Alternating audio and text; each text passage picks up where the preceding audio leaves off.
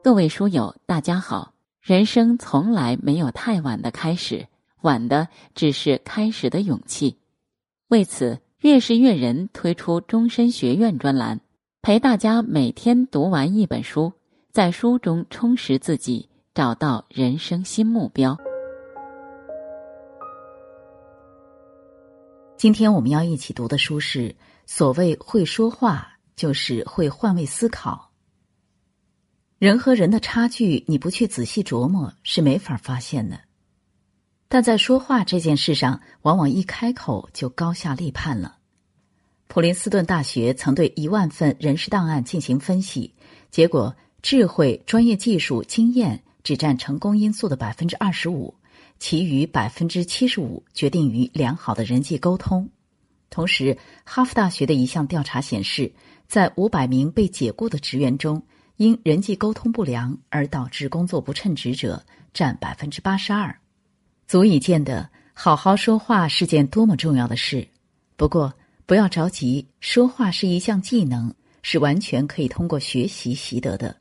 本书作者卡洛琳·塔格特。是英国著名的畅销书作家、资深媒体人，在长达三十多年的编辑出版生涯中，他经常去拜访英国各地的作家，参加各地的文学派对，积累了大量的社交实战经验。他用这些社交经验帮助了很多不善于人际交往的作家，成为了社交达人，因此被人称为作家的人生导师。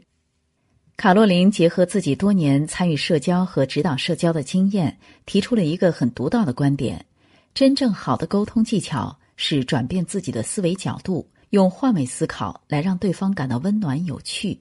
如果你在日常生活中不知道该如何与陌生人开始一场谈话，或者谈话时不知道该选什么样的话题，那么这本书会成为你的社交宝典。一。你不会有第二次机会留下第一印象。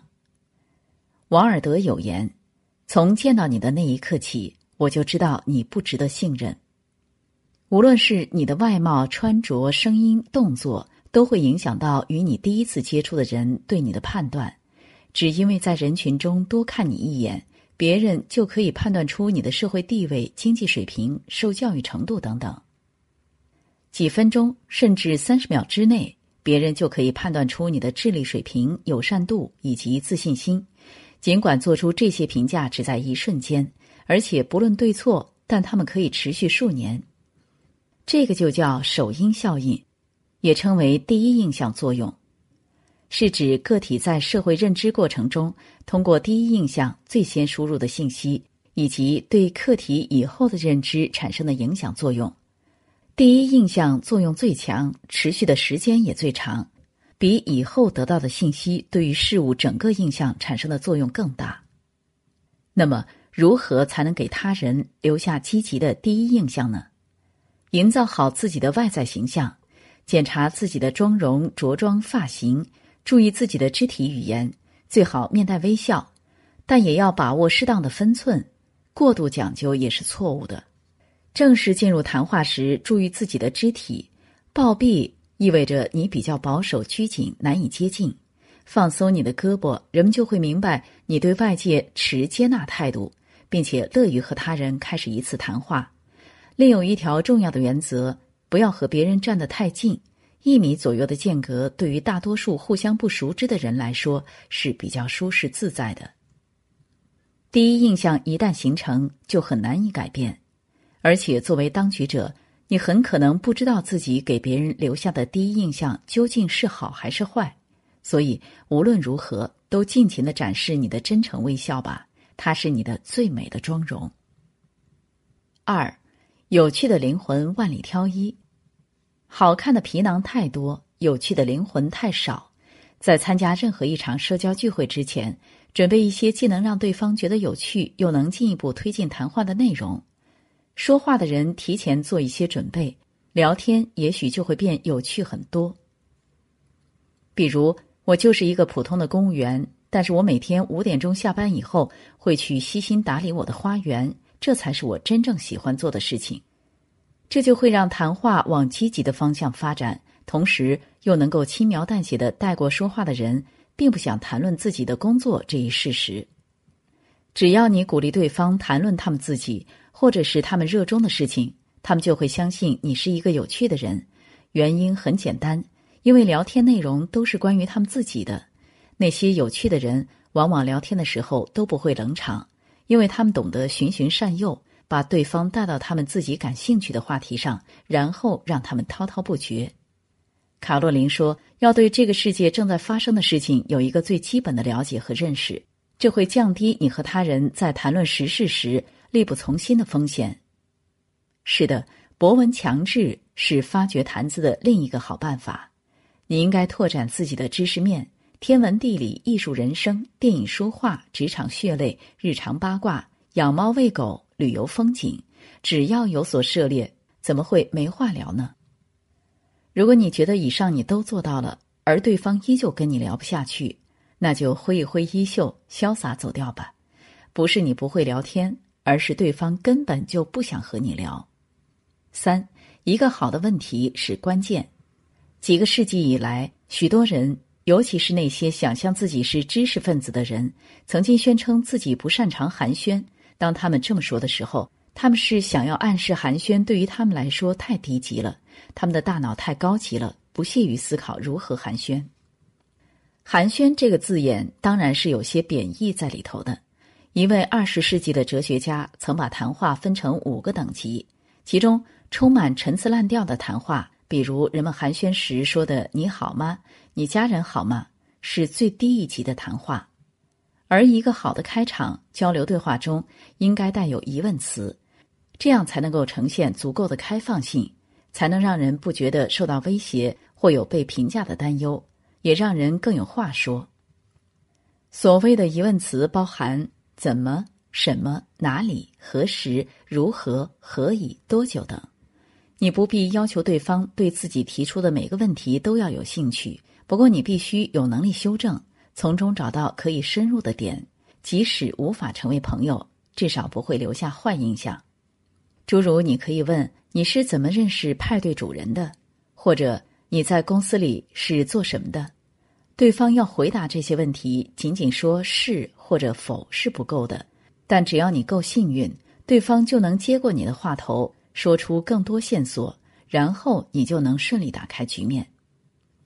交谈中千万避开闭合问题，就是那种。能轻易用是或不是来回答的问题，这容易太早让对方知道自己的假设，也容易打草惊蛇，不仅不利于收集真正重要的信息，还会惹怒对方。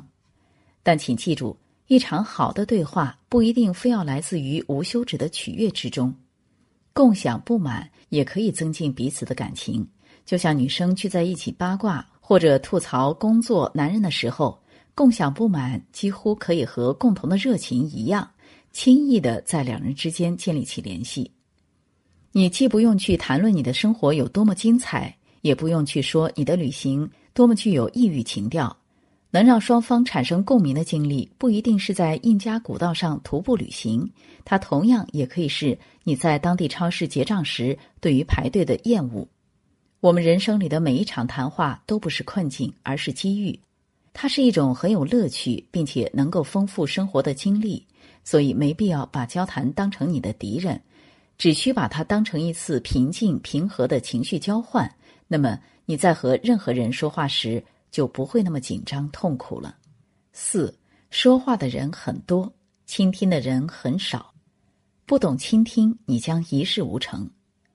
罗什福科说：“每个人都只在意自己想要说什么。”而不是听对方正在说什么，这让我们成了糟糕的倾听者。分享是人类的共性，但在个人分享的背后，私密的个人生活越来越可能成为被消费的对象，尤其是在和你不熟的人面前，那些过分私密的事情，要不容易被人拿来消遣，要不别人根本不想听。如果不培养倾听的艺术，我们将无法成为一名有趣的谈话者。如何成为一个合格甚至是优秀的谈话者呢？首先要学会领会别人的暗示。人们看待某件事情的角度，可以体现他们对这件事情的兴趣和热情。他们如何回应你，能够指导你如何继续进行谈话。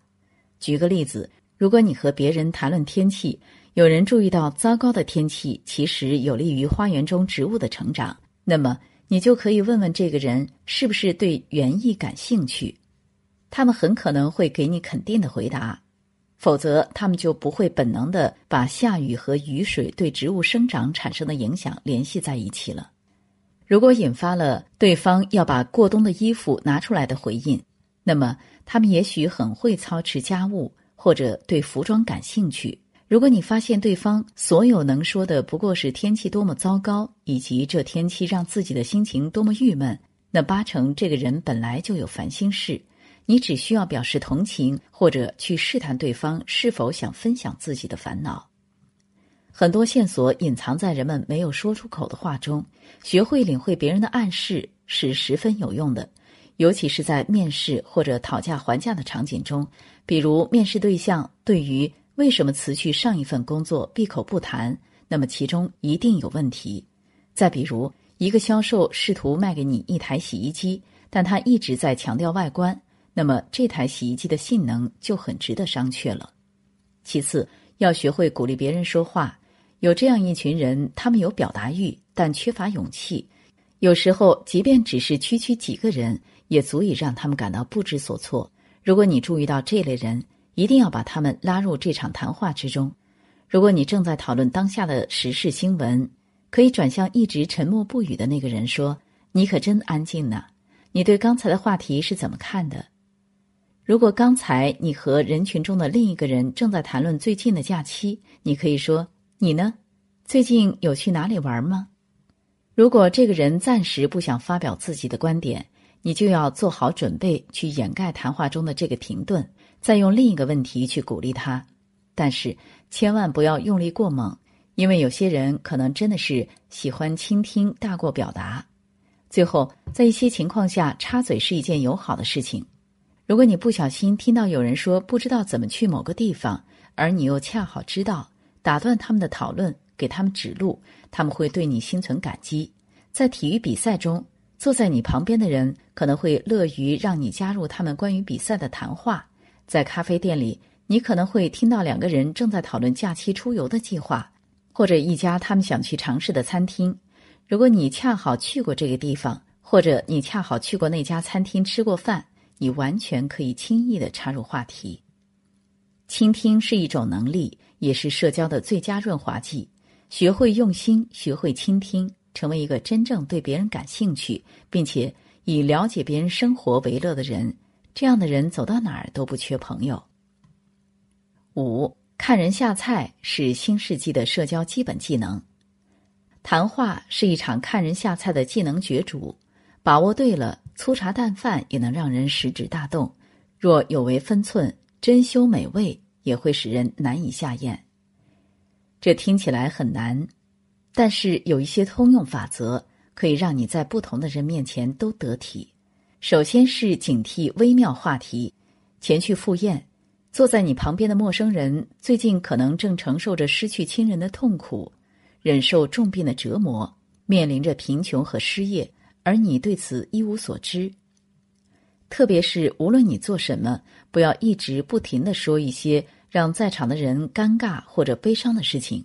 比如，如果你在发表关于失业的观点和看法时，聚会的主人指出，在座的客人中的一位最近被公司裁员了。你不要说“哦，我感到很抱歉”，但是这也证明了我的观点之类的。因为当你从整件事情的看法转移到个体的那一刻起，现场的气氛就完全变了。第二，所有人都有谈话禁区，这个禁区就是他们的痛点，也是不愿被揭开的伤疤。如果不是熟到彼此知根知底。最好不要妄加评论任何一种立场。如果你不幸踩坑，立马道歉。但是只要道歉一次就足够了，反复道歉反而小题大做，会让大家更加清晰的意识到另外一个人的痛楚和不安。还有就是尊重职业隐私，不要在社交场合向遇见的医生询问医疗建议，也不要问兽医如何治疗你家猫的耳朵感染等问题。一来是大部分人不喜欢在休闲的时间也接触工作上的问题，另外你的问题很可能会触及一些不能说的职业隐私，容易给别人带来困扰。第三是尊重个人空间。有一条关于如何与人交流的指导方法是这样说的：让对方谈论他们自己的事情。这个指导方法在大多数的情况下都适用，但是有些人不喜欢这样做，甚至是那些平日里看起来很外向的人，在某些问题上也会变得比较敏感。就像上文中提到的，对于刚刚失业的人来说，他们对职业方面的问题会惊人的敏感。当你问出一个很明显的问题，但是对方却搪塞你时，你就应该接受这样的拒绝，然后转而谈论其他的事情。比如最近如何，本来是个平凡的问题，但当你问刚失去亲人或者刚和另一半分手的人最近怎么样时，一定要注意分寸。如果他们感觉不适，或许想在私下里谈论这些，或者他们根本不想提起这件事情，这时候在气氛合适之前。你应该收起对他们的担忧，转而把谈话引导到一个不同的方向上去，让和你说话的人几乎不可能再重提那个令人讨厌的话题。六，好好说话究竟有多重要？正如卡洛琳所说，所谓对话就像一场游戏，像一场非常放松的沙滩排球。当球向自己飞来时，每个人都有机会击球。当自己正好在击球的最佳位置时，就可以贡献出自己的一份力量。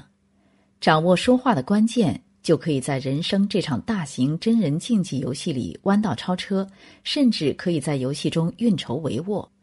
有一句话叫“能让人喜欢，就别让人嫉妒”。在高度竞争的复杂人际关系中，做一个温暖有趣的人，体谅别人的不易，照顾别人的情绪，是一种最高情商的社交手段。是高段位生存技巧，在职场，如果你懂沟通，就能很好理解领导的指派吩咐，也能将自己所做的事情向上传达清楚，领导便会觉得你办事靠谱，逻辑思维灵敏，对你好感倍增。你不会沟通，在领导眼里可能就是一个碌碌无为的形象。职位越往上走，沟通这项技能就显得越来越重要。会说话就是你的星辰大海。在家庭中，只有好好说话，才具有更高的幸福感。对于很多人来说，对方越陌生，我们越礼貌客气；对方越亲密，我们反而无所顾忌。然而，向亲人发脾气是最愚蠢和懦弱的行为。明明彼此相爱，明明你的出发点是关心对方，但却因为表达不当而伤了别人的心，自己也会感到难过。所以，会说话就是你最好的家风。在婚姻里，一段健康的关系应该是彼此互相理解、体谅。语言虽然无形，但却可以化作利刃。一句话可以切开冰封的心，也可以让温热的心瞬间坠入冰窟。说话时带着情绪，会让爱人失去笑容；吵架时口不择言，会让爱人心灰意冷；日复一日的翻旧账，会让爱人不堪重负。会说话，就是你未来的婚姻状态。蔡康永曾写过这样一句话：“你越会说话，别人就越快乐；别人越快乐，就会越喜欢你；别人越喜欢你，你得到的帮助也就越多。这样你会越快乐。”好了，今天的分享就到这里。欢迎长按文末海报添加“月是月人”主编，一起交流学习。